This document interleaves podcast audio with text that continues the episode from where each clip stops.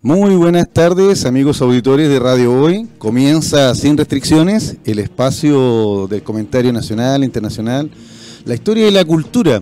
Y les habla Jorge Araya, invitado recurrente a este, a este espacio para, para comentar eh, el acontecer. Y me acompaña, como ya es habitual, ¿ah? mi amigo Germán Hidalgo, que se encuentra nuevamente a mi derecha. De nuevo, de nuevo. Ya me estoy acostumbrando. Ah, cuidado, cuidado, vamos a cambiarnos para el otro programa. ¿eh? ¿Ah? Eh, ¿Cómo estás, Germán? Hola, buenas tardes, muy bien. Aquí con muchas ganas de estar sin restricción hablando hoy día. Eh, sí, pues lo echamos de menos la semana pasada, pero cuéntenos un poco, ¿dónde andaba la semana pasada, don Germán? La semana pasada yo andaba en La Serena, ¿ya? Y de esas casualidades me tocó ver el, el eclipse, digamos, esas casualidades que están muy premeditadas. ¿ya? ¿Ya? Así que, no, muy, muy bien. Eh, en términos reales nunca había visto un eclipse total de sol. Porque el año 93 me había tocado en Santiago, que era el 90%, y la diferencia es notable, ese 10% es notabilísimo la diferencia. Bueno, una de las fotos que me enviaron mis sobrinos de- del evento que eh, tú lo ubicas ellos, ¿no es cierto? Sí. y andaban por ahí también. Sí. Claro, eh, era tan buena la fotografía del eclipse que un amigo me decía que era photoshopeada. O sea, él no creyó que era una foto real. Porque efectivamente la fotografía muestra el oscurecimiento, o sea, se ve el efecto. sí. Acá en Santiago, yo me quedé acá en Santiago, hicimos el programa, ¿no es cierto? Después mm, con Luis Miguel en la tarde, que a quien estamos esperando en estos minutos, si nos escucha por ahí, si viene en camino ya. Y acá no, acá como fue 90 y algo por ciento, 90 por ciento, una cosa así, eh, nunca se oscureció. O sea, eh, realmente un atardecer común y corriente. ¿no? Pero claro, pero con los lentes se veía bastante bien, bastante entretenido y, y- algunos efectos que se comentaban. ¿Te acuerdas? Hablaba del anillo de novia, de brillante, el anillo brillante, las perlas de Bailey y todas esas cosas que durante una semana todos fuimos expertos, ¿eh? ¿no es cierto? En eclipse. Y bueno, y lo único Pero que ¿sabe- siento. ¿sabe lo que me, ¿Sí? lo que me impresionó? Eh, y- y fuera de broma, el tema es de que yo estaba esperando el tema de la luna, digamos. claro. Y la luna, lo, eh, lo que me impresionó, lo invisible que es. Es decir, solamente es visible cuando está oscureciendo el sol. Y después cuando sale del sol, nada. nunca más claro. es cielo. Se vuelve todo cielo. Claro, bueno, es que, eh, bueno, en, en- en realidad lo entretenido, yo, yo pensaba lo mismo que tú, porque si no fuera por los lentes, realmente no se aprecia realmente el eclipse. Claro. ¿Te fijas? No se aprecia, o sea, uno siempre tiene la imagen, ya lo comentamos el, el martes pasado Luis Miguel acerca de, de eclipses famosos en la historia, de, de esta oscuridad total, o sea, que está el sol y de repente es cubierto y, y se hace la noche. ¿ya? Pero en realidad, si no fuera por la ayuda de los lentes, no es tan así, en realidad, Así que, ¿ya? Por ejemplo. Pero, pero, ¿Mm? pero en realidad se hace la noche. O sea, tú tienes un minuto y diez segundos de noche. ya. Absolutamente. O Ya, sea no. que eh, en términos así bien, bien supersticiosos, efectivamente nuestros antepasados sentirían esa angustia de que No, se, que se murió el sol. sí, no, Se fue el sol. causado mucha, Ah, ah, mucho angustia, pánico, claro. mucha angustia. Sí.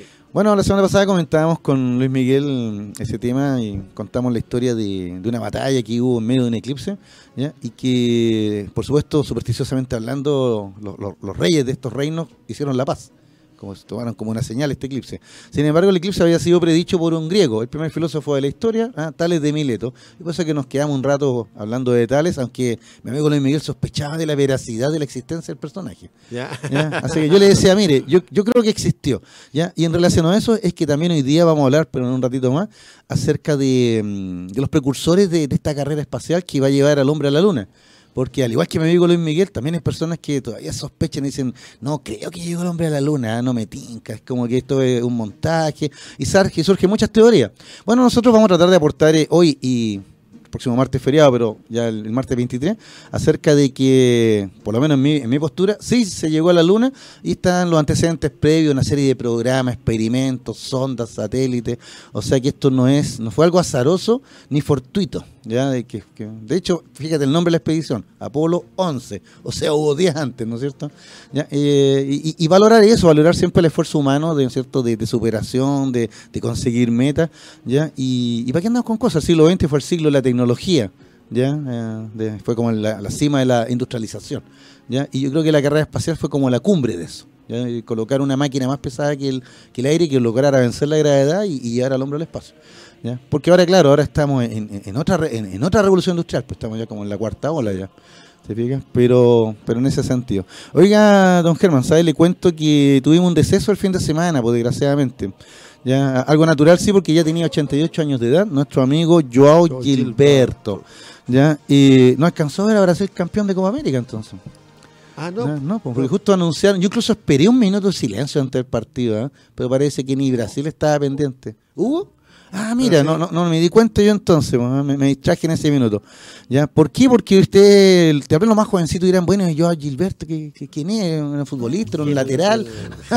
no, amigos míos, ya uno de los grandes músicos y que todos conocemos por, por, por el tema que estamos escuchando de fondo ahora, la chica de Ipanema, que ha tenido pero montones de cover y, Sí. y, y- y- y otros eh, ensayos, y que realmente no uno esta música es Brasil, ¿no? o sea, tú, tú escuchas el, el bossa nova, este ritmo, y no puedes dejar de pensar en Brasil. Brasil, así es. O sea, es, es tan, tan identifica tanto al, ya, a, a esa nación y su cultura que por eso que vamos a escuchar durante todo el programa distintos temas de, de nuestro amigo Joao Gilberto que, que hizo un tremendo aporte a la música no solo de Brasil, sino del mundo, ya por, por lo mismo que, que les decía.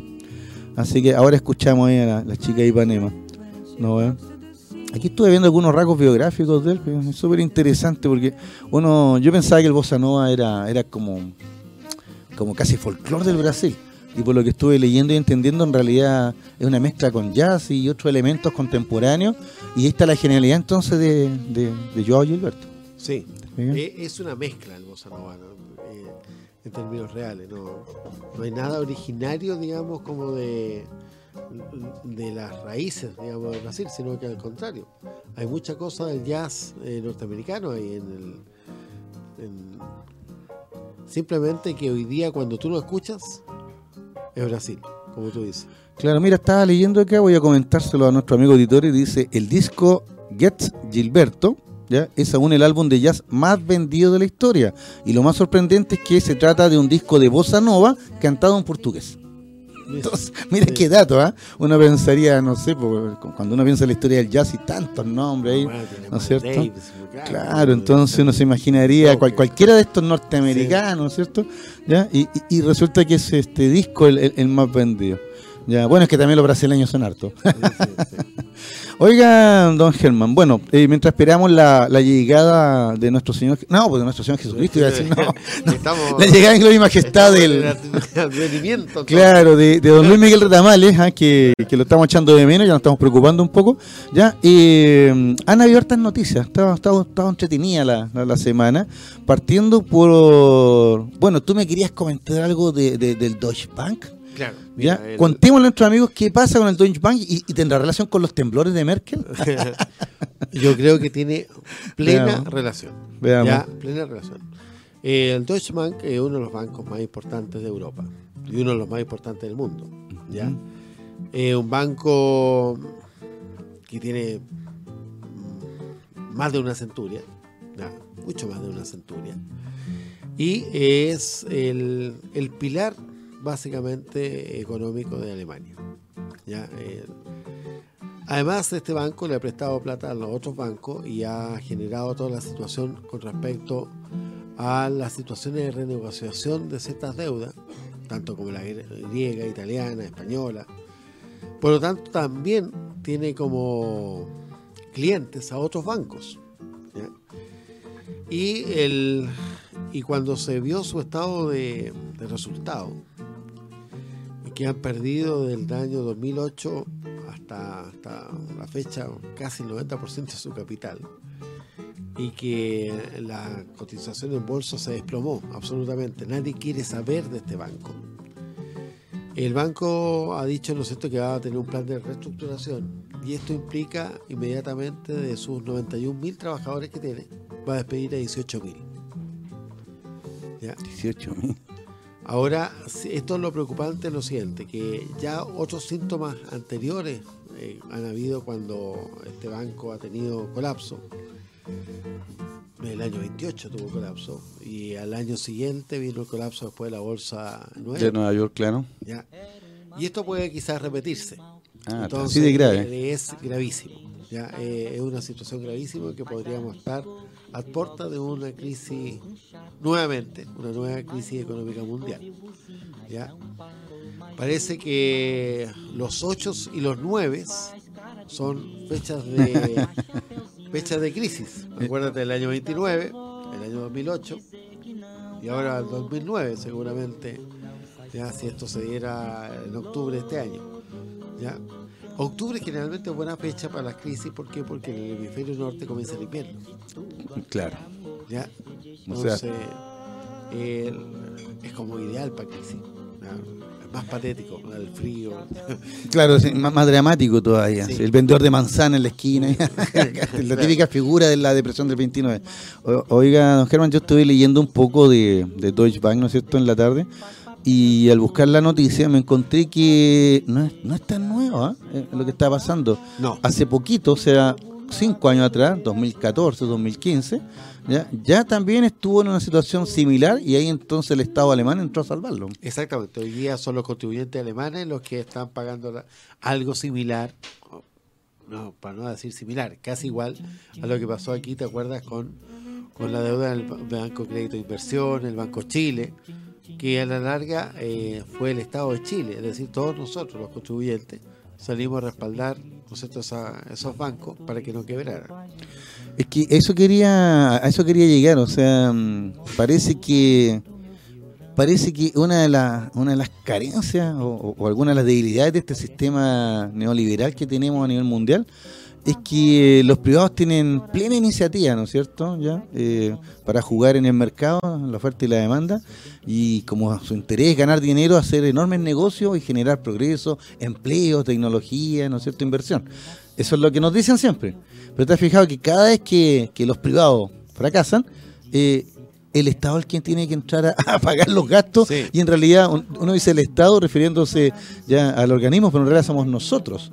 Ya a lo mejor tú que no has hecho las inversiones, yo que no, no tengo cuenta tal vez en ese banco, y al final todos terminamos pagando ya eh, las gran, los grandes negocios bursátiles y especulativos de estos O sea, a la larga emprendedores. terminamos pagándole los grandes despilfarros Exactamente. de este un pequeño grupo de personas.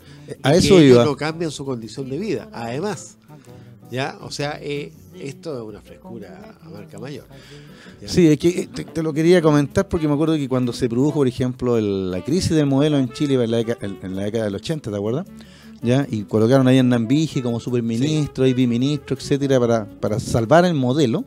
¿ya? Eh, los que fueron al sacrificio fueron precisamente los profesores que están reclamando hasta el día de hoy, ¿no es cierto? Los jubilados con su 7%, Exactamente. ya eh, los contribuyentes y sobre todo los ahorrantes del Banco del Estado, ya que fue uno de los pocos bancos que no estaba privatizado y que tuvo que entrar a prestarle dinero a la banca privada para salvarlo. Y de esa banca privada creo que solo dos bancos han, han pagado nomás su deuda al día de hoy. ¿Te fijas? Claro, uno, uno, el el banco, el primer banco que pagó fue el, el BCI. Justamente ese, ese día es donde muere el dueño del banco. Oh, ¿ya? Y, ¿Pero fue casualidad o, no, no, fue casualidad. ya, o- Ya, o- o sea, y- como lo de la Rúa hoy día que avisaron que falleció el, el expresidente de sí, el Argentina? expresidente argentino de la Claro. gran crisis. Hablando de política, crisis, ¿no es cierto? sí. O sea, va va a quedar como el presidente del corralito. pues. Sí. Así que, Ahora, el- ¿Mm? lo, lo que sí se viene, por lo menos, eh, tanto en comentarios, tanto de economistas, por supuesto marxistas, que ya lo anuncian desde hace como 200 años, la crisis del capitalismo, pero también de economistas liberales y neoliberales, de que lo que se aproxima es una, una nuevo ajuste, como le llaman, un nuevo ajuste del modelo. ¿ya? Y este ajuste del modelo puede ser bastante duro, es decir, eh, ¿hasta cuándo vamos a tener un Estados Unidos con esta moneda fiduciaria del dólar, ya regulando toda la economía mundial? Cuando el dólar, eh, ¿cuál es el valor que tiene? Es decir, eh, no tiene ningún respaldo en nada, digamos, solamente el respaldo de las Fuerzas Armadas norteamericanas. Es que eso, eso te iba a apuntar, o sea, cuando uno piensa en el dólar, eh, ya... Contémosle un poquito a nuestros amigos auditores, que ¿por qué el dólar es la divisa internacional? ah? Eh, eh, bueno, tú y yo sabemos que es por los acuerdos de Bretton Woods, ¿no es cierto? Sí. En plena Segunda Guerra Mundial.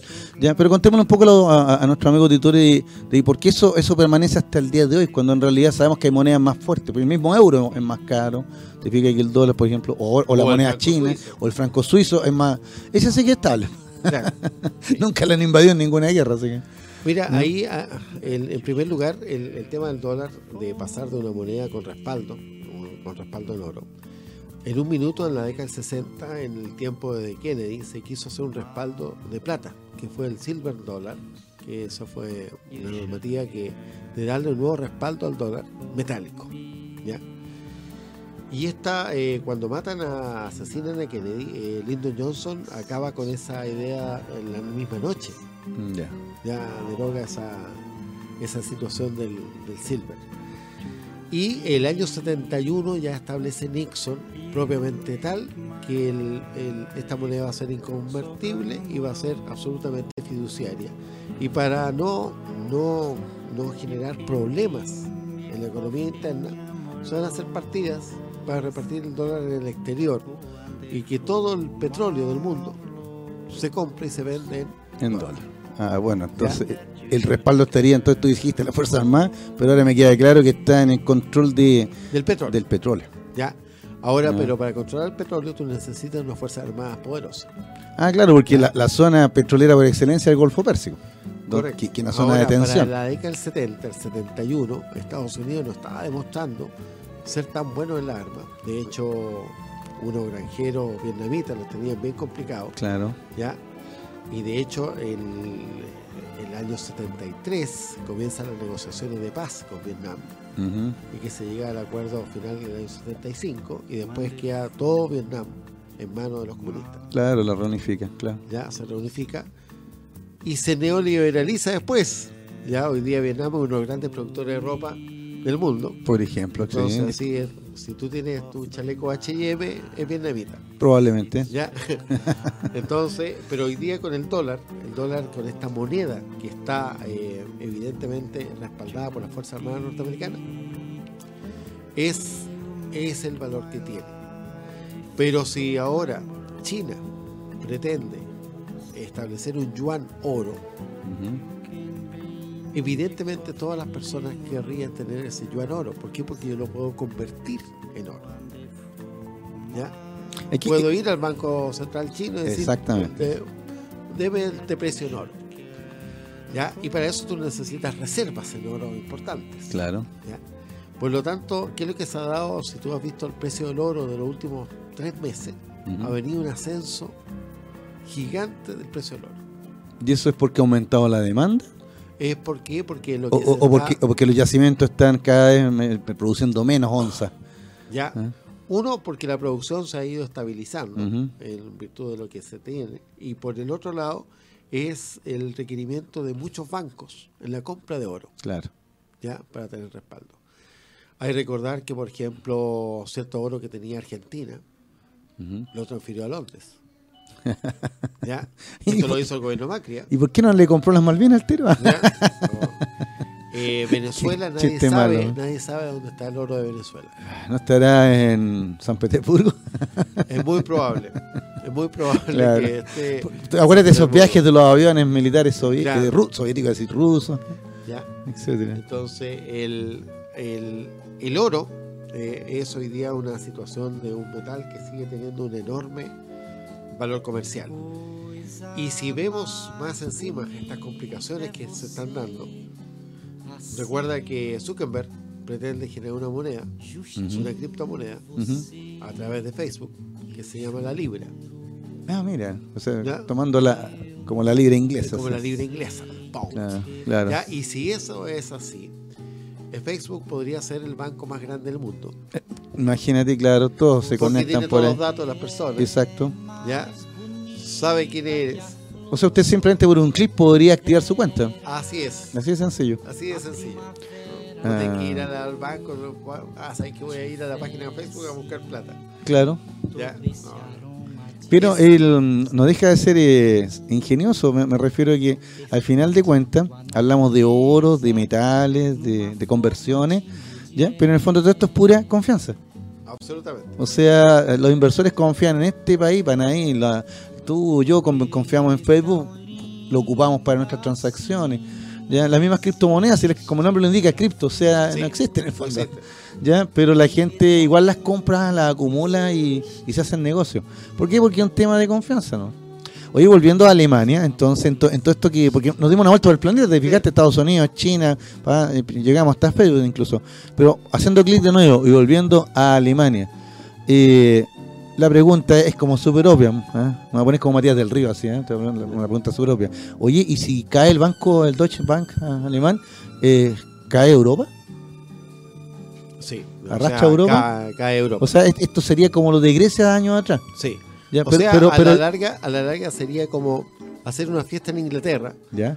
por estar fuera de. eh, estar fuera O sea, caerían ah, todos menos los ingleses por estar en el Brexit. eh, claro, pero está medio amarrado igual los ingleses. Todavía, claro. Sí. Pero el, ¿te acuerdas? Hace un año atrás vino la crisis de Turquía. Sí. ¿no es cierto? Con el presidente Erdogan. Y esta crisis de Turquía provocó mucho daño en muchos bancos, entre ellos el BVA. Ya. Ya, El BVA tuvo que vender todos sus activos en Latinoamérica para dedicarse a paliar lo que podría ser las grandes pérdidas de Turquía. ¿Ya? Ahora Turquía se ha dicho, sí, vamos a pagar a Chilito, pero vamos a pagar, a pagar. Grecia está muy complicada en pago. Italia está en una situación también difícil. Y España igual. ¿ya? Entonces, eh, la reina de todo, ¿no es cierto? Alemania, es la que maneja todos los hilos. Claro. ¿ya? Y estos hilos están, se pueden cortar. Y si se cortan, evidentemente viene una caída libre de, de Alemania y de Europa. Pero mira, Germán, mira lo que me estaba acordando. Hace tiempo que Alemania y China vienen, vienen pololeando. Sí, Ya, incluso Y no solamente está la con China, sino que ha pololeado muy fuerte Con Europa en general. Con Rusia, También. por el tema del gas. Claro. ¿Ya? Por el tema del gas. E- Entonces de repente veo que tal vez toda esta, esta crisis del banco, claro que claro que afecta a Alemania, pero Alemania tiene donde echar mano de alguna manera. Ahora yo tengo entendido que para la otra crisis, Alemania ya a China le compró un montón de patentes, por ejemplo. ¿ya? Y, y tú, tú mismo dices que está el tema de Rusia ahí mismo, al lado. ¿ya? ¿Y para qué andamos con cosas? Dado el lenguaje, la actitud infantil, ¿no es cierto?, la bravuconería del gobierno de Trump a nivel mundial, eh, a Europa parece que le, le convendría más un giro hacia el oriente, ¿ya? que Sí. seguir mirando a este occidente que, que le cobra, lo patea, lo humilla. ¿ya? Y, y- y- Bueno. y no sé cuál es el objetivo de esta política de Trump en todo caso. O sea, Ahora, ahora Trump eh, porque puede que Estados Unidos gane, gane algo en cuanto a esto, pero se queda solo en el mundo. Pero, pero mira, yo creo que igual Trump ha sido súper claro. Y, y esa, Ah. esta claridad eh, a Alemania, ¿no es cierto?, a la canciller, la, la ha enfrentado varias veces, ¿no es cierto?, Sí. Trump. Y eh, lo que sí eh, ha dicho Trump, mire, primero vamos a, a consolidar nuestro poder en Inglaterra. ¿ya? Primero en Inglaterra. Inglaterra puede ser una estrella más de Estados Unidos. ¿ya? Y no tiene mucho más posibilidad Inglaterra de, de no serlo, digamos.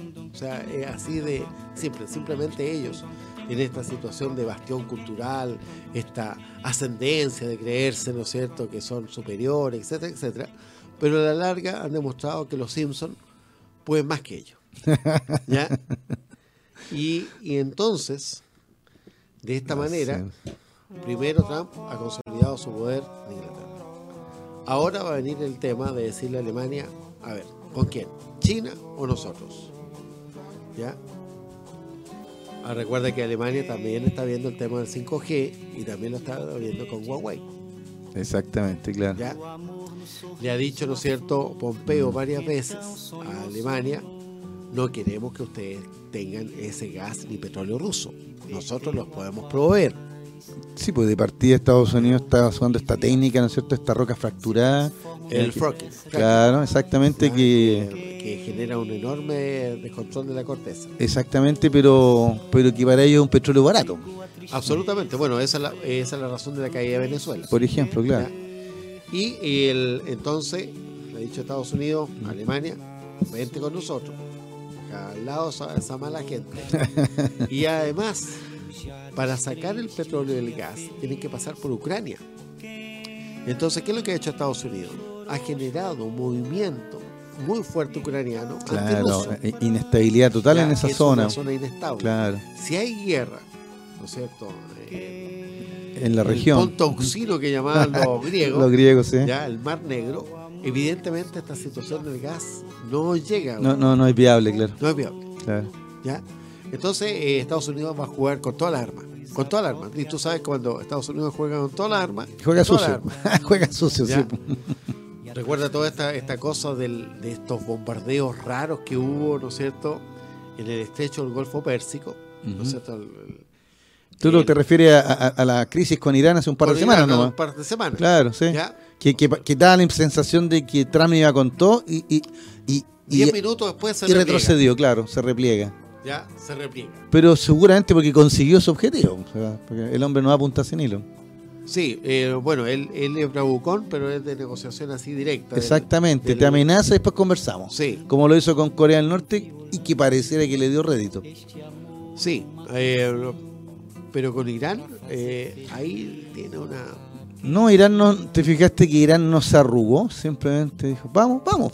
Sí. Y ahora Irán está desafiando a, a- a Europa y el resto del mundo enriqueciendo uranio.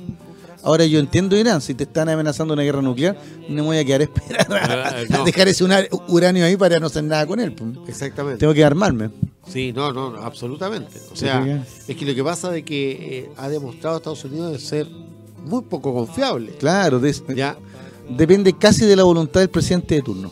claro, entonces, si tú esperas, digamos, de la negociación que te vaya bien, no, no te va a ir bien con Estados Unidos. Porque a la larga después van a cambiar la condición y te va a eliminar. Bueno, yo creo que la sensación que tiene Irán es que cambia, cambia el actor, en este caso el presidente, y cambian las reglas del juego. ¿Te digo? Por ejemplo. Pero ¿tú crees que va a cambiar el presidente? Yo creo que, si bien es cierto, en las encuestas no le va muy bien a Trump, Pero no se ve ningún otro. Pero no hay alternativa. Claro, uno mira, uno mira al, al resto si viene el paisaje, es como lo que, mira, a- extrapolemos con Chile. Uno mira aquí en Chile el paisaje y resulta que el lunes está saliendo en la segunda que si hubieran elecciones el domingo va a Chile a raza. Sí, o sea que como dice y como diría Luis Miguel acá, por favor, no, no, paren la mundo que me quiero bajar entonces. Claro. Porque seguimos dando, dando dándonos no, cabezazos contra la muralla. y no- y no avanzamos. De, sin crecimiento. o sea, Exacto, sin crecimiento estamos- intelectual, emocional, de desarrollo político. No, estamos volviendo. Estamos estancados. Sí. Si volvemos a Bachelet, vamos a volver a Piñera después. Claro, y, y va a seguir el juego hasta que uno de los dos jubile. claro. Bueno, Oye, eh, tienen, mira- tienen donde jubilar en Caburga. Sí, de todas maneras, pues pagan, lo- pagan no van las contribuciones, están al otro lado. Oiga, don Germán, mire, que queda poquito tiempo, pero eh, hemos hablado de, de Alemania, partimos ¿cierto? Con, con este tema del, del Deutsche Bank, ¿ya? Y, y nos da un paseo por el mundo. Pero nos falta, bueno, y los coletazos a Chile. ¿Ya? O sea, si el T Banco alemán realmente quiera y, y se produce eh, lo que esperamos que no se produzca, ya Chile, ¿es arrastrado con esto? De alguna manera, porque, Mira. porque yo hasta donde entiendo Alemania, si bien es cierto importante la economía chilena, no es el 1 ni el 2 en, la economía nacional. no, no, Ya ahí, son- ahí están China y Estados Unidos. ¿no? no. Sí, Y después creo que está, no sé, Brasil, ¿ah? que está un poquito más cerca. claro. mira, Alemania un- estará un en el- estará en el sexto, séptimo lugar. mucho más que la muerte de Alemania. ¿No es cierto? Sí, pero también es cierto de que Alemania y el Deutsche Bank tienen muchas, Ramificaciones. muchas ramificaciones que son para muchos invisibles. ¿Ya? Así que bueno, vamos a la pausa y. No, se me, no se me desespere, po. ese es mi libreto. Cuando no está Luis Miguel. No, tienes toda la razón. Aquí ya Dani se acaba de. de- no- nos avisa que estamos casi, casi en el tiempo. Así que eh, no se preocupen, amigos míos. Esto eh, son comentarios, ¿no es cierto?, de lo que está sucediendo, pero falta todavía mu- muchos elementos. ¿ya? Así que mm, vamos a dejar a Alemania. al Noticia en desarrollo. Claro, noticia en desarrollo. ¿Ya? Y para el- nos vamos a ir a un corte en unos cinco minutitos y a la vuelta vamos a comentar entonces algunas cosas de lo que está pasando ahora En en, Chile. Chile. la actualidad nacional. Así que vamos al corte y volvemos. Y ya estamos de vuelta con Sin Restricciones, el espacio de la radio hoy para el comentario de la actualidad nacional, internacional, la historia y la cultura. Les habla Jorge Araya y me acompaña eh, el tío hoy en los controles y Germán Hidalgo, ya colega, para los comentarios. Eh, echamos de menos a Luis Miguel Tamales, nos imaginamos que ha tenido una situación laboral, así que lo disculpamos eh, en el programa de hoy. Ahí les vamos a contar cualquier cosa que, sepamos, porque también es noticia en desarrollo. la desaparición de Luis Miguel. No, pero fuera de broma, eh, Luis Miguel se nos está escuchando, espero que, esperamos que esté muy bien y bueno, ahí conversamos después acerca de, los temas. Oiga, don Germán, en, la actualidad nacional está bien movida, bien movida y hartas cosas, eh, algunas otras derechamente ridículas, pero otras que son bastante graves, ¿ya? Y que dicen relación para variar ¿ca? con la relación que tenemos los civiles con los militares, ¿ya? Los civiles con la iglesia, ¿ya? Y, y parece que estos escándalos son de nunca acabar. Y no me estoy refiriendo a lo que le pasó a la catapulía con carabinero. No, eso, yo pensé que estaba, eso es lo que iba a decir, que no. eso es el... eso es, lo vamos a dejar ahí para la farándula. Un elemento nacional... No, mira, me, refiero a, noticias que, por ejemplo, la semana pasada quedó esto, quedó esto pendiente, porque justo, eh, justo fue entre martes y miércoles que se define esto, que sale que mm, en esta investigación que está haciendo la ministra Rutherford acerca de la malversación de fondos ya en viajes en el ejército, ¿no es cierto? Y que eh, en la lista de la investigación de estos pasajes y esta malversación de, esos dineros, ya aparece el excomandante Oviedo, ¿ya? Y que parecía que se estaba repitiendo lo que había pasado con el excomandante el, el anterior, ¿no es cierto? se me olvida. Fuente Alba. Fuente Alba. ¿Ya? Y, resulta que Oviedo parece que los abogados de Oviedo han sido más hábiles porque llevaron esta, esta investigación directamente a su cierre, ¿ya? apelando al Tribunal Constitucional y la vulneración de derechos de sus defendidos. O sea, eh, uno podría decir qué frescura, ¿ya? Pero desde el punto de vista del derecho y desde el punto de vista legal, claro que puede hacerlo. O sea, eh, nosotros nos encontramos una frescura porque da, la, da los, los, datos, la investigación, el informe de la ministra y, la, y los volúmenes de dinero, da la impresión que es evidente el dolo, el, el desfalco que hay ahí. ¿ya? Pero, pero Oviedo maneja su presunción de inocencia, ¿no es cierto? O sea, se, ampara en eso, ¿ya? Para que el Tribunal Constitucional pare la investigación. Ya, pero eso fue la primera parte. Ya, ahí quedamos la semana pasada. Ya, entre medio nos enteramos de varias cosas. Yo me enteré, por ejemplo, de otro informe de la ministra Rutherford donde deja claro que el ejército no ha colaborado en nada. Ya, como siempre, ya, en la entrega de datos, y que incluso datos de los años 2005, 2006 simplemente desaparecieron. No están, disponibles. No, no, es que no están disponibles, no están, no existen. O sea, nadie se le ocurrió guardar la boleta, o, si existieron, alguien los sacó nomás de la carpeta. ya Como en esas antiguas mañas cuando estaban los actuarios, antes los que te sacaban la carpeta y se perdían. Y, y sería todo. ya y, y, esto igual que el chiste, escena 1, escena 2, ya. La tercera escena es que esto va a la Corte Suprema entonces, que tiene que entonces ratificar. Se cierra la investigación, queda libre ya el comandante, el ex comandante, ya, o respalda a la ministra en su investigación. Y se supone que ayer lunes tendría que haber estado la respuesta de esto. ¿ya? Sin embargo, los alegatos continúan hasta hoy. Eh, bueno, cada uno tiene su opinión. ¿ya? si bien es cierto, el, ex comandante Oviedo tiene la presunción de inocencia, dada las cifras, dada la, tenacidad que, con la que persigue la ministra esta causa, eh, la impresión general, por lo menos que me da a mí, ¿ya? es que hay, hay algo turbio y que hay que seguir investigando. Ahora, también recuerdo la, frase típica, o sea, si el que nada hace, nada teme, ¿no es cierto? O sea, si, el ex comandante Oviedo es inocente, ¿por qué no deja que la ministra indague y al final tenga la certeza jurídica de su inocencia? ¿Te fijas? Pero sin embargo, toda esta, toda esta eh, artimaña, ¿no es cierto?, de apelar aquí, apelar allá, y al final apelar al Tribunal Constitucional, me huele a eso, o sea, me huele a que soy culpable, pero no pueden probarlo. No sé qué opina usted, profesor o soy culpable, pero tengo muchos amigos y eso hace de que tengo amigos porque me llevé mucha plata y, eso me hace tener más amigos. El, más popular de la clase. Entonces, hoy día hay una situación viciosa en la institucionalidad chilena, que es transformar este Tribunal Constitucional en una tercera cámara, ¿ya? En primer lugar, una corte de post-apelaciones. Y después una corte, ¿ya? como prácticamente con, las mismas instancias de, la Corte, ¿no es cierto? Eh, Suprema, por ejemplo. Entonces, eh, creo que esto no debería funcionar así, derechamente. Esto no es primera vez que pasa, además, que esta, el Tribunal Constitucional establece ¿no cierto? ciertas situaciones con respecto de, de esta legislación y de esta defensa, digamos, de ciertos intereses particulares. Espero, por el bien del país y por, la esencia, de que la Corte Suprema indique tiene que seguir investigando. Pleno respaldo a la ministra. Ministra. Y que si es responsable, ¿no es cierto?, el, el ex militar Oviedo, que pague lo que debe pagar. Y si se demuestra que es inocente, como las palomas, eh, perdone la muerte del niño y, le hacemos una estatua aquí en la plaza. la ironía del profesor acá. Eh, bueno, en la práctica, estamos todos de acuerdo que la presunción de inocencia es algo importante desde el punto de vista de los derechos humanos porque hasta que no se pruebe yo soy inocente. Claro. ¿Ya? Es, eh, pero para que, para, para que eso, en un Estado de Derecho, para que eso tenga validez, tenemos que dejar a que, que los poderes actúen libremente. Que se Y- investigue como Claro, y, y Luis Miguel Sustor acá lo estaría diciendo, él siempre habla de la cuarta cámara, ¿ya? cuando habla del, TC, del Tribunal Constitucional. Lo grave del Tribunal Constitucional es que no es una cámara como los diputados senadores elegida por los ciudadanos, ¿ya? o una cámara de legisladores elegida por sus pares, ¿no es cierto?, con, con- eh, en concordancia con, el poder legislativo y, y el ejecutivo, ¿no es cierto?, con la propuesta de los jueces, etc. ¿ya? Sino que eh, los miembros, en realidad, responden a un verdadero cuoteo político, ¿no es cierto? Un consejo anciano. es una cosa así, pero pero pero que eh, do- donde se representan de, de alguna manera los tres tercios de la política chilena o, o- o el binominal antes, ¿no es cierto? Sí. ¿Ya? Y, y para que queden todos contentos, ¿ya? Y que sus nombramientos no son precisamente democráticos. Ah, ahora, en- y, que nosotros entendíamos, se entendía que, que el Tribunal Constitucional estaba ahí para velar por la constitucionalidad de las leyes.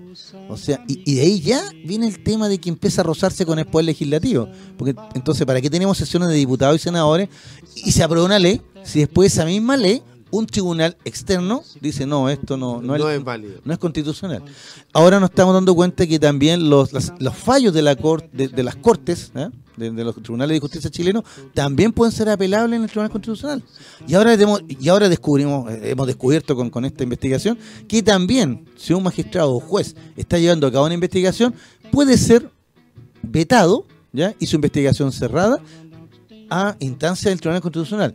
Entonces, en la práctica del Tribunal Constitucional se nos empieza a aparecer ya no como una como una cuarta instancia, como señalaba Luis Miguel siempre, sino como un verdadero poder más. O sea, antes ya, o sea, esto superó a Montesquieu, ya no, ya no son los tres poderes del Estado, son los cuatro poderes entonces. ¿Ya?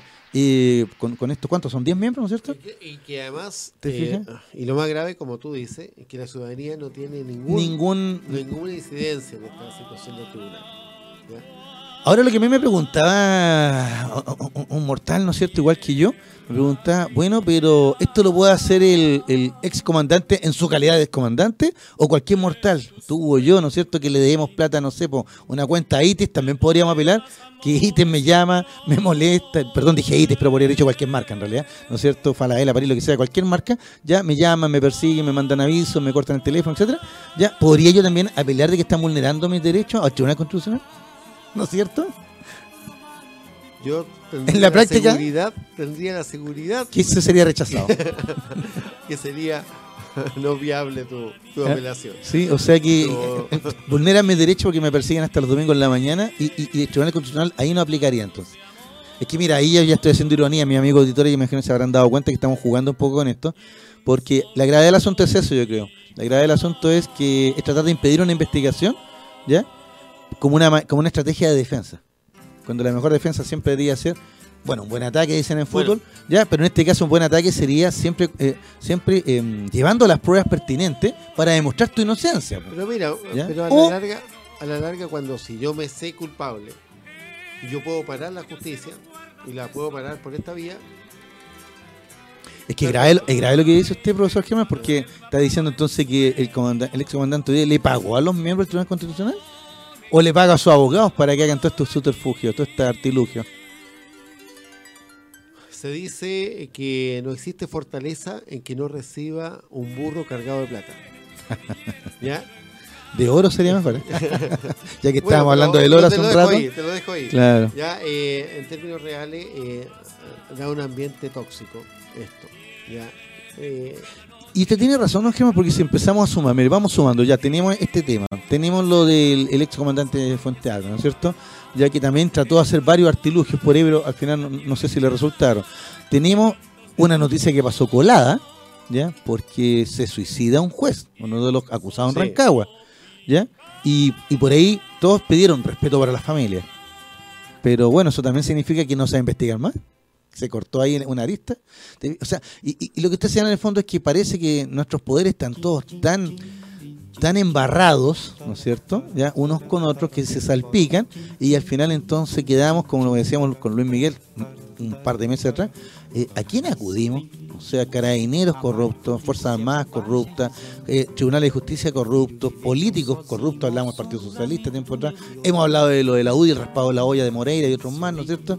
Ya, eh, gobiernos corruptos, porque recordemos que Piñera ahora está en el segundo gobierno, pero en el primer gobierno la mitad de sus ministros pasaron por, los por, los tribunales de paseo, pues, o sea, todos pasearon por ahí y el presidente se salvó jabonado de no ir. Incluso el hijo del presidente fue citado y nunca se presentó. Es que tal vez, bueno, estaba preparando el proyecto para, para, China, probablemente, claro. Eh, y claro, entonces el nepotismo, la corrupción, y, no sé, pues Chile nos creemos lo mejorcito de América Latina y parece que somos los mejores, pero en, en, hacer todo lo malo, porque lo hacemos tan bien que lo institucionalizamos y hacemos hasta leyes para ello. ¿Qué le parece a usted? Ya, pero eso es como, es como muy negativo. Yo todavía creo. ¿Y sabe por qué creo? Porque creo todavía en los ciudadanos y los movimientos ciudadanos. Como los profesores, y, y, cuénteme, ¿cómo, ¿cómo han leído los profesores hasta ahora? Bueno, también es una noticia en desarrollo. O sea, sí, porque mañana van a, las bases van a, van a pronunciarse. El, Ministerio de Educación publicó en su página web eh, cierta, la nueva, la última, la última oferta, digamos, en que sí coloca recursos en la mesa como ciertos bonos para las personas de párvulo. Y, eh, y también se cita a los profesores a hacer una comisión para comenzar en agosto un tema de cómo pagar la deuda, ¿no es cierto? Eh, la deuda histórica. O sea, pero por lo menos para tratarla, así como decir ya. Sí, porque ya, usted mencionó comisión, yo ya me pensé en dos gobiernos más. y yo creo que puede ser tres más. Claro. Todavía no quedan algunos vivos. Exacto. Entonces, eh, y, el presidente del Colegio de Profesores eh, anunció y pidió, ¿no es cierto?, el, cese del, paro. Y eso se vota mañana, ¿no es cierto? Sí, eso se vota mañana. Entonces también una noticia en desarrollo. Mañana vamos a ver lo que sí sé, de que me informaron de la gente de Antofagasta, que ellos iban a continuar el paro. Ah, ya, es que Antofagasta es otra cosa, ¿eh? cosa seria. Entonces sí vamos a tener además un magisterio fragmentado. Y eso, cuando tú tienes evidentemente un movimiento tan largo, porque ya íbamos para la sexta semana. Exactamente, claro, un mes y mes. Es un desgaste gigante. Entonces, en un minuto ya comienza la cosa a fragmentarse y es muy difícil parar esa fragmentación porque después viene la desconfianza. Entonces, yo creo que está bien Aguilar de parar el paro ahora, digamos ir a, de vacaciones y después de vuelta a vacaciones empezar en el paro. claro. Usted está como los estudiantes del centro de estudiantes del, Instituto Nacional. Nacional. Claro, en que, Oye, que fue acusado este cabro del Instituto Nacional, la intendente. De, incitación al odio, una cosa así. Incitación al asesinato. Instigación al crimen. Del crimen de, del alcalde Alessandro. Ahora, no fue tan así, porque en, realidad. Eh, pensemos primero que nada en Jugarreta de estudiante, ¿ya? Él, en, su, en su Instagram hace la pregunta, ¿ya? ¿Cómo continuamos la guerra? Esa es la expresión que ocupa. Claro, podría sonar súper duro, la guerra. ¿ya? Pero yo lo tomo como la jugarreta, o sea, ¿cómo seguimos? O sea, mire, volvemos de estas vacaciones forzadas, ¿qué hacemos ahora? Y alguien le contesta, le contestaron muchas tonteras, probablemente cosas simpáticas, divertidas, de todo, y uno le contesta, matar a Alessandri. ¿ya? Y Carla Rubial, la intendenta, tuvo acceso inmediato a esto. Porque le, le, responde de inmediato. esa, venía, esa, esa, respuesta venía después de ver otra respuesta que decía ir a ver Toy Story 4. Eh, claro. Ya, o sea, en términos reales, no tiene ninguna. Eh, le estaban respondiendo de todo un poco. Eh, claro, exactamente. Entonces, la intendente hizo una laraca absoluta al respecto. Y, y, yo tengo una muy buena consideración de la intendenta Rubilar.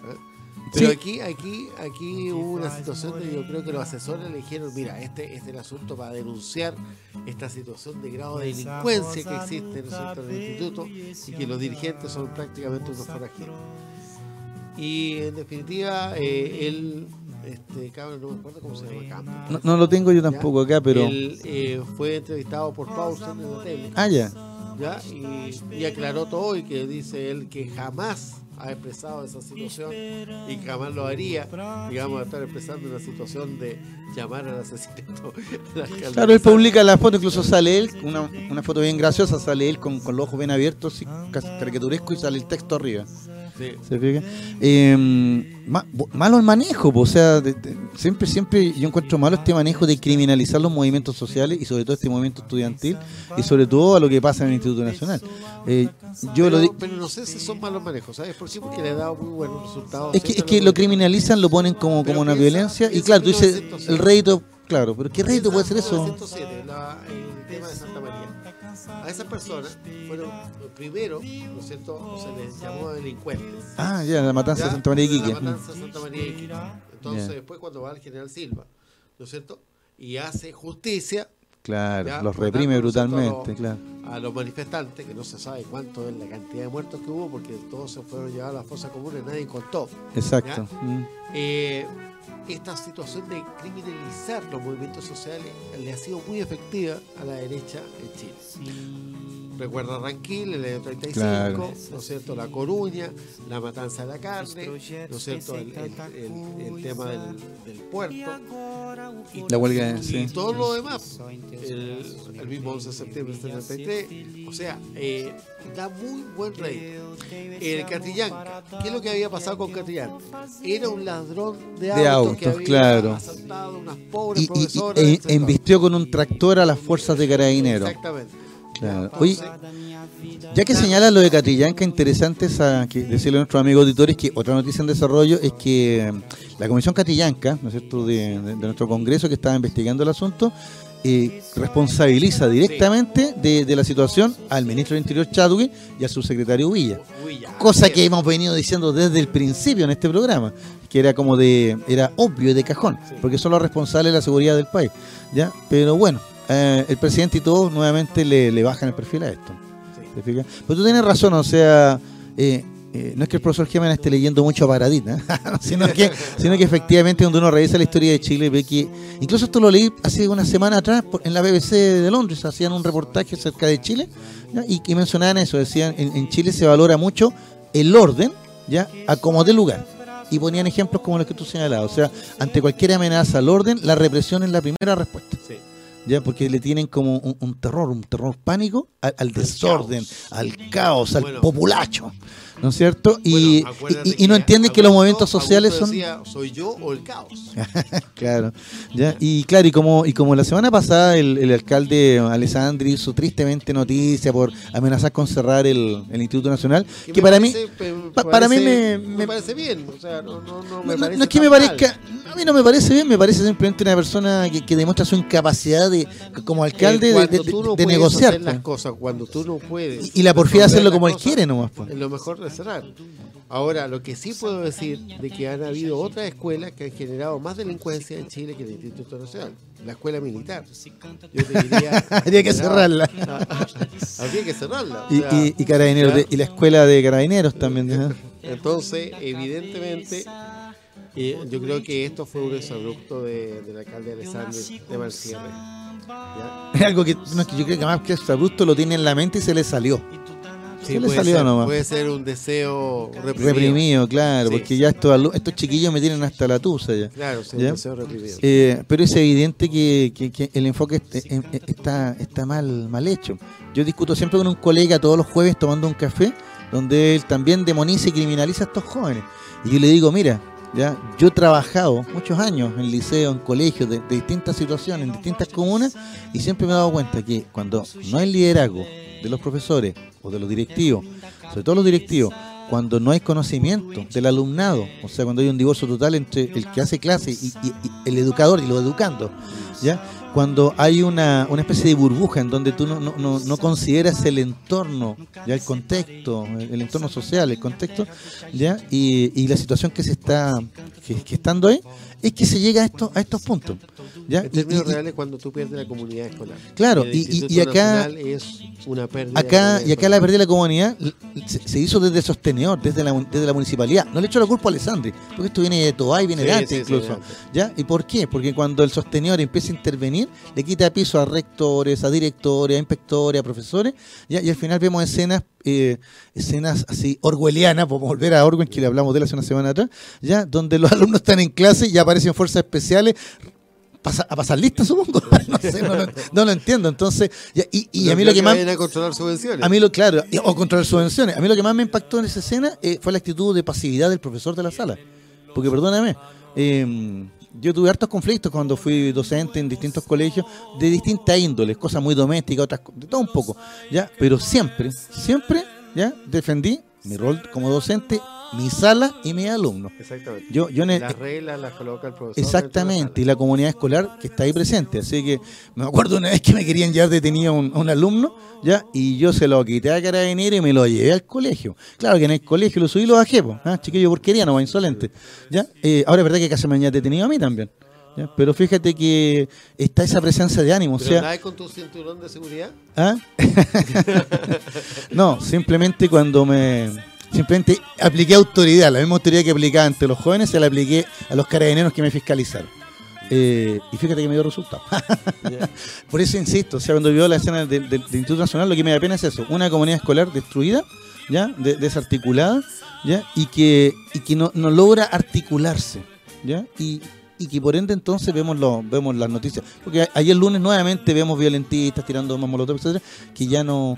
Que, que también la prensa le sigue dando, a- a- digamos, gas a, ese fuego para de- seguir demonizando al primer instituto. Fíjate que estaba haciendo clase ayer y, y- y hablábamos del origen de la fundación se- 1813 De 1813. y comenté eso, se me salió el alma y dije, Tuve ¿sabes? carrera. Claro, que qué increíble, dije, un rebelde, ¿no? Un, un- un insurgente, insurgente. carrera, ¿ya? Eh, que, la- un- en una escuela de concientización. Claro, en, en donde la única vez que se ha cerrado, hasta donde yo entiendo, este instituto, fue cuando los realistas, por ser una obra de los patriotas, lo cierran por cierran. 1814. Ahí eso. O sea, una ¿lo represión. ¿Osorio o Casimiro? Eh, Osorio.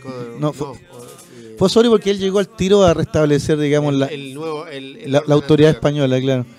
Así que no estoy de acuerdo, digamos, ¿no es cierto?, con las violencias y cosas que vemos en el instituto, pero no queda la menor duda que el exabrupto del, alcalde y el exabrupto que tú me comentas ahora de la intendenta no ayudan en nada a esto.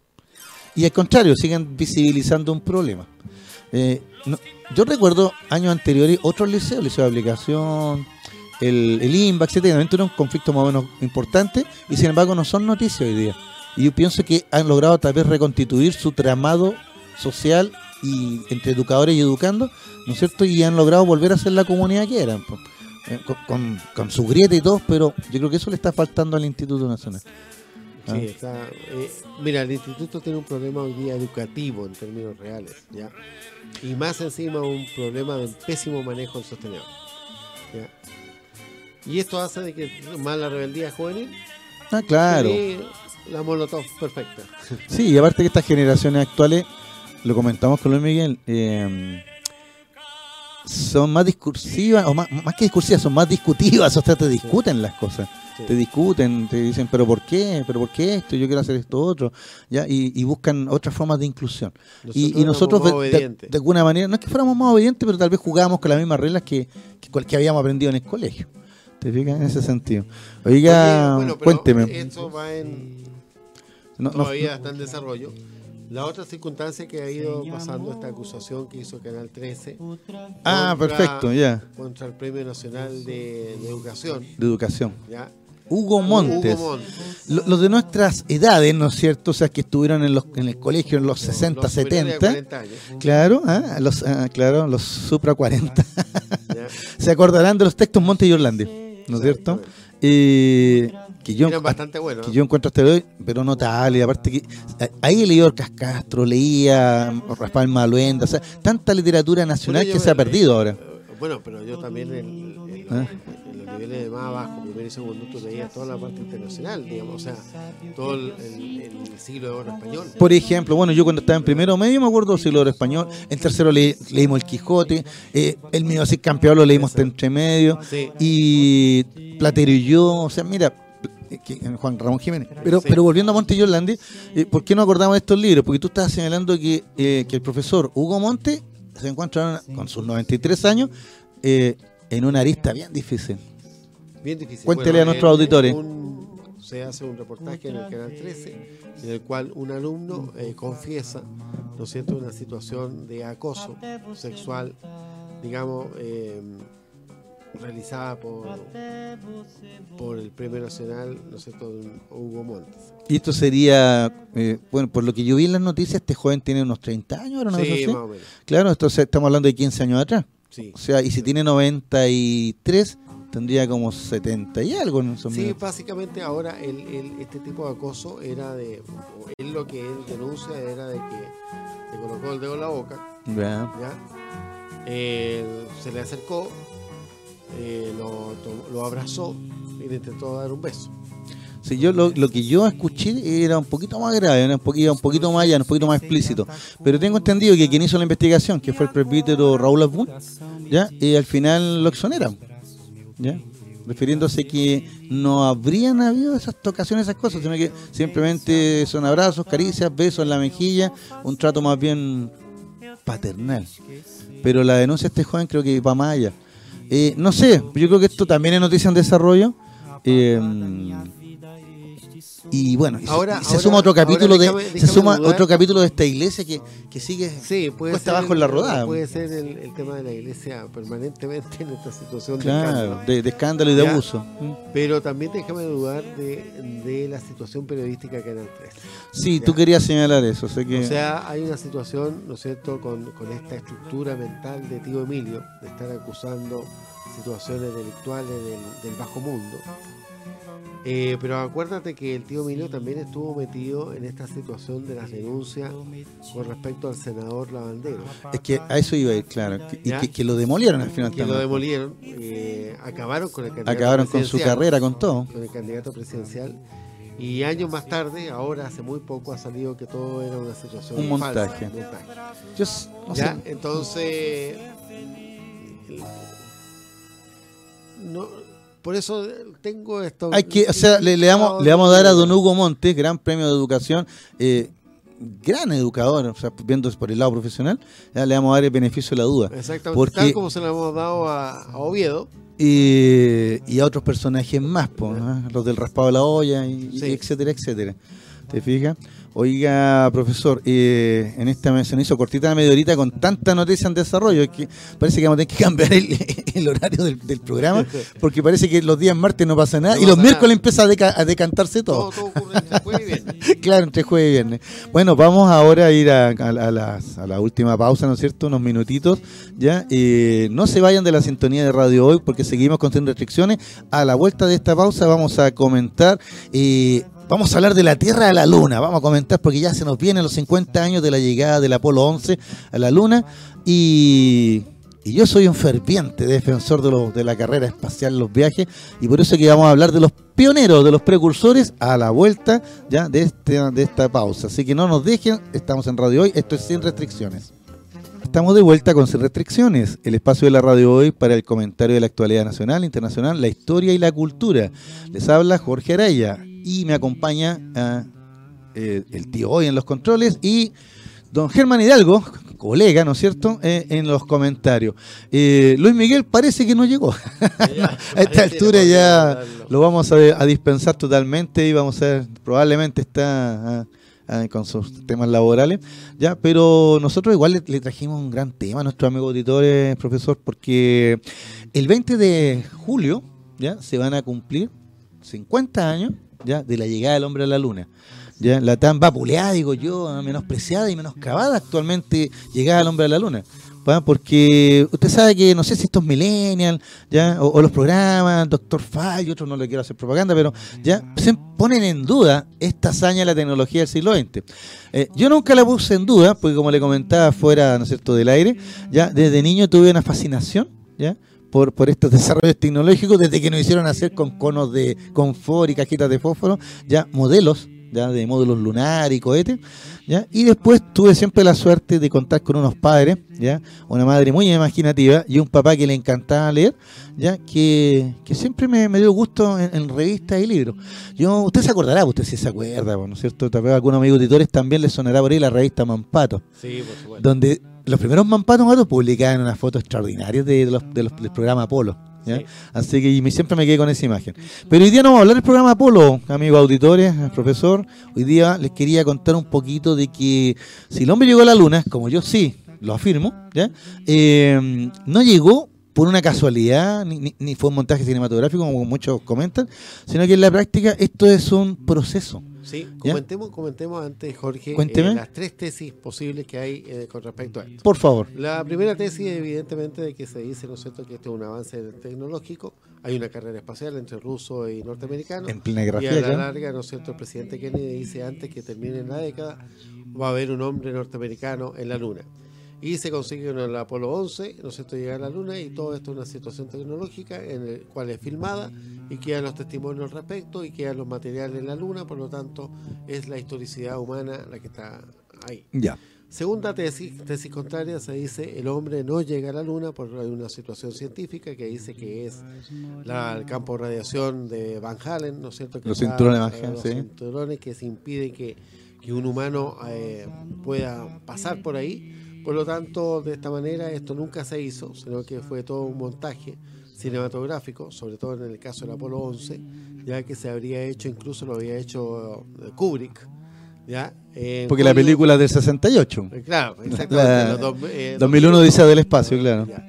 Y tercera tesis, hay una tercera tesis A que ver. dice que en realidad toda esta situación científica y técnica de la NASA sí existió. Eh, el hombre sí llega a la Luna, pero lo que la filmación ya no es real porque por temor, ¿no es cierto?, a tener una censura. eh, o sea, mejor dicho, por, por una censura del gobierno norteamericano, se hizo un respaldo cinematográfico en Hollywood para pasarlo, ¿ya? Como la misión Apolo 11 y los verdaderos films, digamos, el Apolo 11 quedaron guardados en la Están guardados. Esas son las tres tesis que hay al respecto. Oye, podríamos agregar una cuarta, po, que sí llegamos a la luna, pero con la ayuda alienígena, ¿no es Bueno. cierto? Con lo que encontraron en Roswell y compañía. Bueno, aquí, aquí donde, donde, aquí viene la parte interesante, para el 20 de julio de este año. ya. Se dice, ¿no es cierto?, la, la profecía de, de Chico Javier. Chico Javier es un Nostradamus brasileño. Ya. Y ahí dice, ¿no es cierto?, el- cuando él estaba vivo, ¿no es cierto?, en, en el 69, dice, en 50 años más, justamente cuando se dé esta fecha, Los alienígenas, ¿no es cierto?, le van a dar ese tiempo para que el mundo no se autodestruya con una guerra atómica. Y en ese instante ellos van a comenzar a interceder y van a tener un nuevo control del planeta en un mundo mejor. O sea, el 20 de julio de este año, los alienígenas serían demostrables. Ahora, esto puede ser también interpretado de la siguiente manera. A ver. Que gobiernos como Trump o este que están muy mal con su economía o con su, o su situación del, del capitalismo internacional y nos inventen un alienígeno, ¿ya? Y como vamos a tener miedo, hagamos caso a todo lo que nos digan, ¿ya? A través de un tremendo Una amenaza holograma- externa, claro. hologramas, ¿no es cierto?, que nos van a colocar en el cielo, ¿ya? Sería una nueva historia, una... Oiga, mira lo que me hizo recordar, profesor. eh, a mí me encanta John Carpenter, el maestro del horror, ¿no es cierto? Que es gran director y compositor también, porque la música, él, él hacía música en sus películas. Ya, y él tiene una película bien, bien interesante, bien entretenida que se llama Viven. ¿Ya? Y que se trata de mm, un obrero norteamericano que descubre unos lentes que le permiten ver a las personas como son realmente. ¿Ya? ¿ya? Y descubre entonces que todas las grandes empresas, que todos los capitalistas, que todo esto, ¿ya? Y que controlan el planeta, ¿no es cierto? Y gobernantes, etcétera, son alienígenas. Alienígenas. Claro, alien- ¿ah? y, y- y- y que cuando él los ve con sus lentes son, son descarnados, pues son como esqueletos, ¿ya? Eh, buena edición, es una película que yo encuentro crítica total del sistema capitalista, ¿ya? Y que nuestro amigo John Carpenter la hace con, con su ingenio, siempre con el terror, ¿no es cierto? ¿Ya? Y, y, y encuentro interesante. Y sería como otra tesis más. Pero en realidad, en realidad, muy entretenido, sobre todo la, la- esto de lo, lo que usted señalaba de Chico Javier. Pero yo quería hoy día contar a nuestros amigos que en realidad esto parte, eh, dejamos atrás, ¿no es cierto?, todas las leyendas, mitos, etcétera. pues La, la- la luna, el, el deseo de ir a la luna está, está presente, yo creo, desde el mismo momento que los seres humanos ya eh, comienzan a tener conciencia de sí mismos y, y- y del entorno. Ya no sé, por los cazadores, piense que eh, los cazadores probablemente cazaban en noches de luna.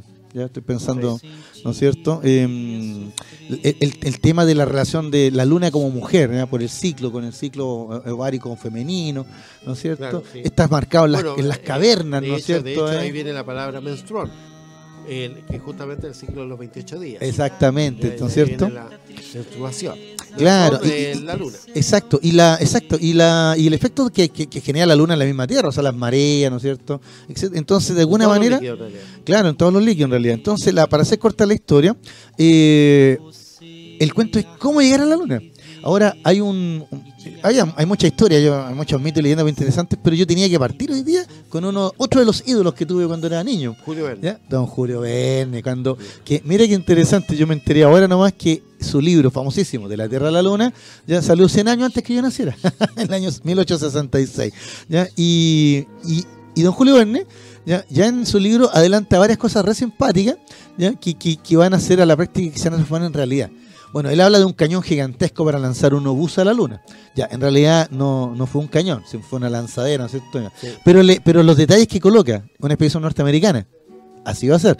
Ya, eh, él sitúa el cañón en Cabo Cañaveral, igual que donde está después el lugar donde salen. Ya, y lo más notable es el regreso, cuando vuelven los protagonistas de esta aventura, ya caen en el océano. Y ahí los rescata un barco.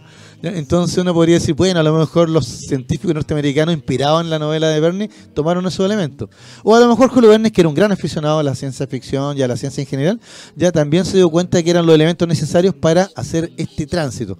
Como sea, de la Tierra a la Luna es eso, una novela muy entretenida. Ahora, esa misma novela fue hecha en cine por Luis Mayet. A eso iba. A principios del siglo. Claro, ya donde, aparece la típica escena, cierto?, de, los que chocan la cara en la, luna.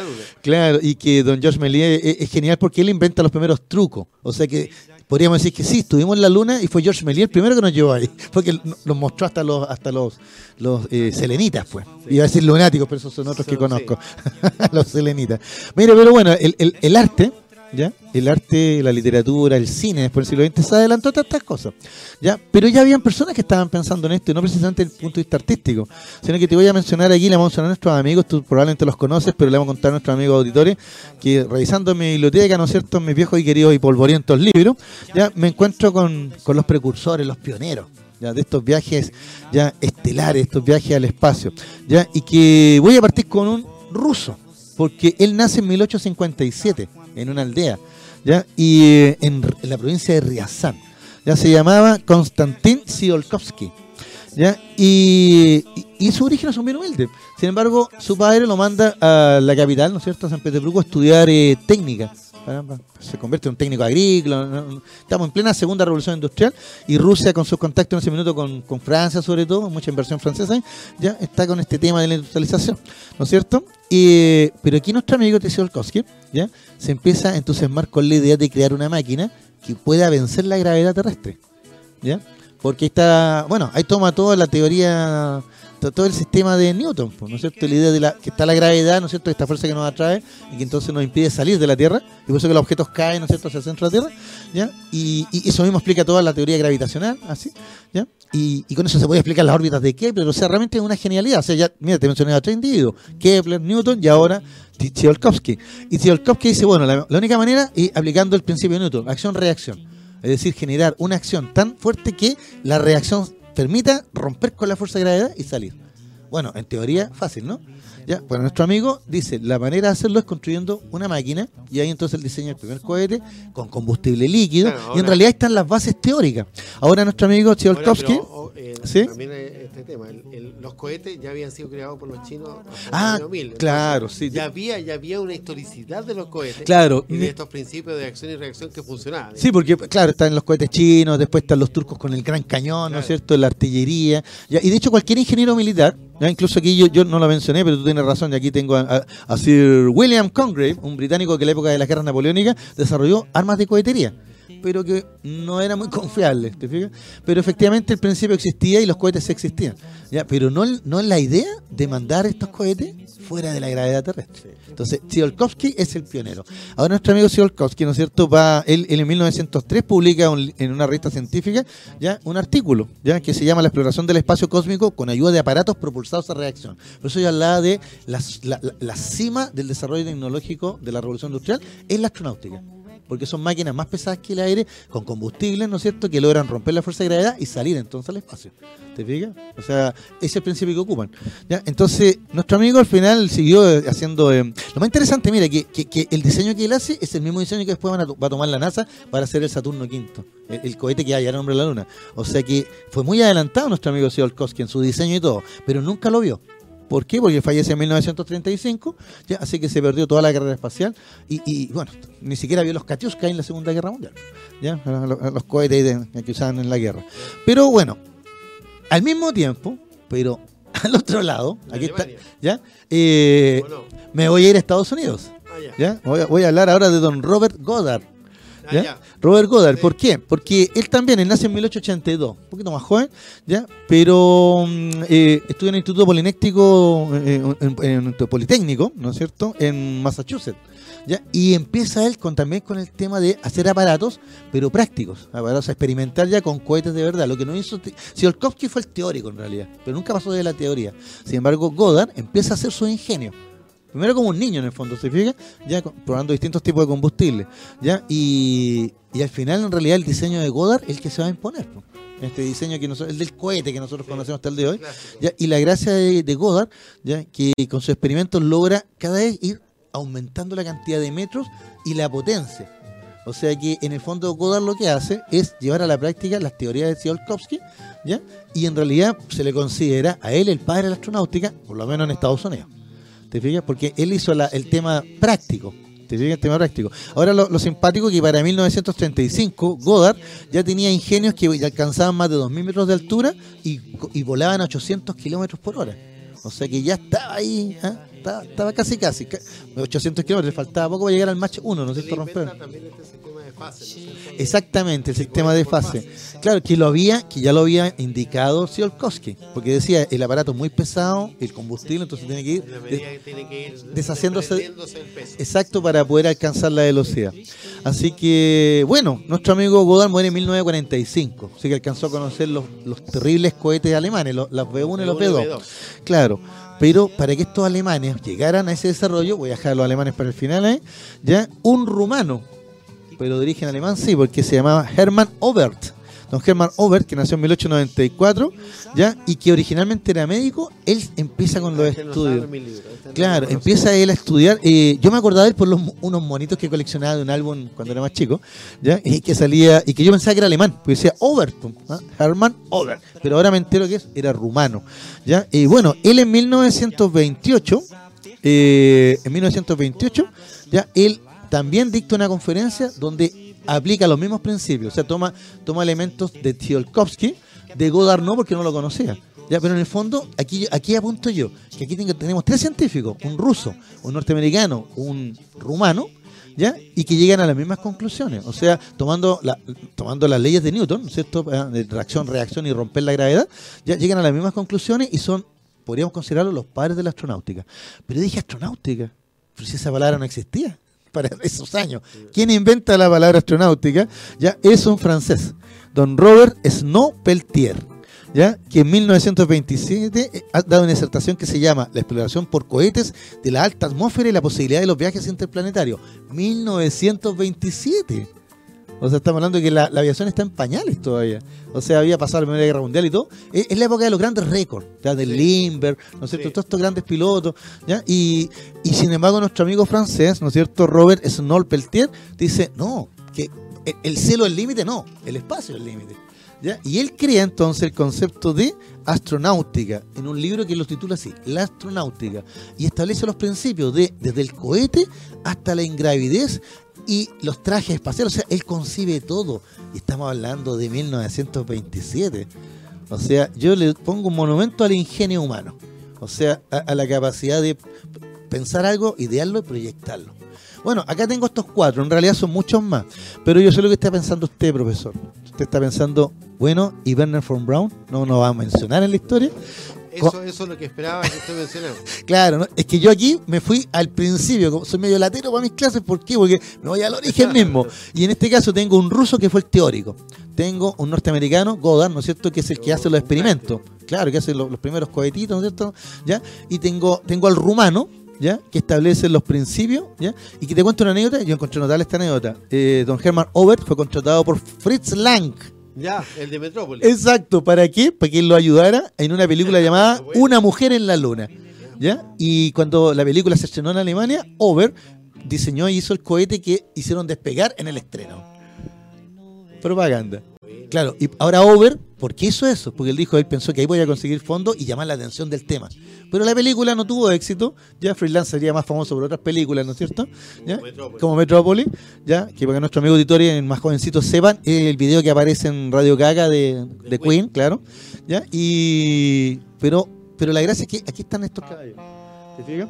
Así que bueno, eh, el tema es que mm, voy a volver al francés, ¿por qué? Porque nuestro amigo francés murió en 1957. Dos, eh, justo dos meses antes de que la Unión Soviética lanzara el primer satélite artificial, el Sputnik. ¿Y por qué? Mira, mira lo que descubrí, si uno nunca termina de aprender, amigos míos, nunca termina de aprender. Por eso me encanta mi, mi trabajo. ¿ya? Eh, ¿Por qué la Unión Soviética lanza el Sputnik? Todos dijimos para ganarle la guerra a Estados Unidos, ¿no es cierto? Pero fíjate, 1957, vuelvo al principio, 1857, el año en que nació Konstantin Tsiolkovsky. O sea, el Sputnik 1 era el homenaje de la Unión Soviética del centenario del nacimiento del pionero de los viajes espaciales. No voy a decir astronáutica porque Tsiolkovsky no desarrolló el concepto, así que lo hace Robert Snow-Peltier, el, el, el, francés que muere en 1957 y que de alguna manera su libro La astronáutica es la base de todo. Pero nos quedan unos minutitos. ¿Y qué pasa con Von Braun? Ya contemos lo de Von Braun. Todos sabemos que Werner Von Braun es el padre del programa Apolo y el padre del hombre en la luna. Pero lo que siempre se comenta son sus orígenes, para algunos oscuros, yo creo que era parte del contexto nazi. Ya, este era un joven, ¿no es cierto?, brillante, no hay que decirlo, era un joven brillante, ya, y que conocía los estudios tanto de Goddard como de Tsiolkovsky. Aquí está el, el, nexo, ¿te fijas? Ya, y que, y que encuentra el trabajo ideal ya con los nazis que le encargan estas armas de destrucción a larga distancia, las armas secretas del, del, régimen, ya el desarrollo de las B1 y las B2. ¿Dónde se va a desarrollar esto? Ya en el Báltico, en una base llamada Peenemund, ya y en esta base ya de Peenemund que va a ser destruida por los bombardeos aliados, ya él, gracias al trabajo casi esclavo ya de prisioneros de guerra y de judíos, ya consigue ya construir lo que en ese minuto era realmente el sueño de de, lo, de, los pioneros de la cohetería, el B2. ¿Y por qué? Porque el B2, después potenciado, va a ser el Saturno X5. ¿Te fijas? Así que. Así que por eso. Así que amigos míos, bueno, eh, vamos a dejar ahí eh, al, en dos semanas más, porque el próximo martes vamos a tener eh, un receso por las Carmencitas, ¿no es cierto? ¿Ya? así que en dos semanas más vamos a contar, bueno, ¿quién llegó primero a la Luna? Te adelanto, los soviéticos. Pero el primer hombre es un norteamericano. Y dígame la teoría que me, dígame la que quiera. En dos semanas más le aseguro que yo le voy a traer distintas cositas o pruebas para que todos nuestros amigos, igual que yo, sigan soñando no solo con hombre en la luna, sino que con esta carrera espacial. Porque como dijo Carl Sagan, así como Colón llegó a América en un buen minuto, y ese fue su gran océano estelar, nosotros vamos a tener que dejar la Tierra, igual que Colón, ir a las estrellas tal vez volver de donde vinimos, quién sabe. Amigos míos, ¿eh? les damos las gracias por escuchar sin restricciones. Ya los dejamos cordialmente invitados para dos semanas más, porque el próximo martes es feriado. Probablemente repitamos este, este programa. Les agradecemos la sintonía, le agradezco al tío hoy el manejo de los controles, la bella música, el bossa nova que nos ha acompañado en todo este rato. Por supuesto que le agradezco especialmente aquí a mi amigo Germán Hidalgo la compañía, los comentarios de actualidad, ¿ya? Y la paciencia por escucharme historias, ¿no es cierto? Astronáutica, porque este es el mes de la llegada al hombre a la luna, ¿ya? Y los dejamos invitados para el próximo martes, a las 18.30 horas, a un nuevo programa sin restricciones. Don Germán. Muy bien, buenas noches. Hasta, próxima, hasta dos semanas más. Buenas noches.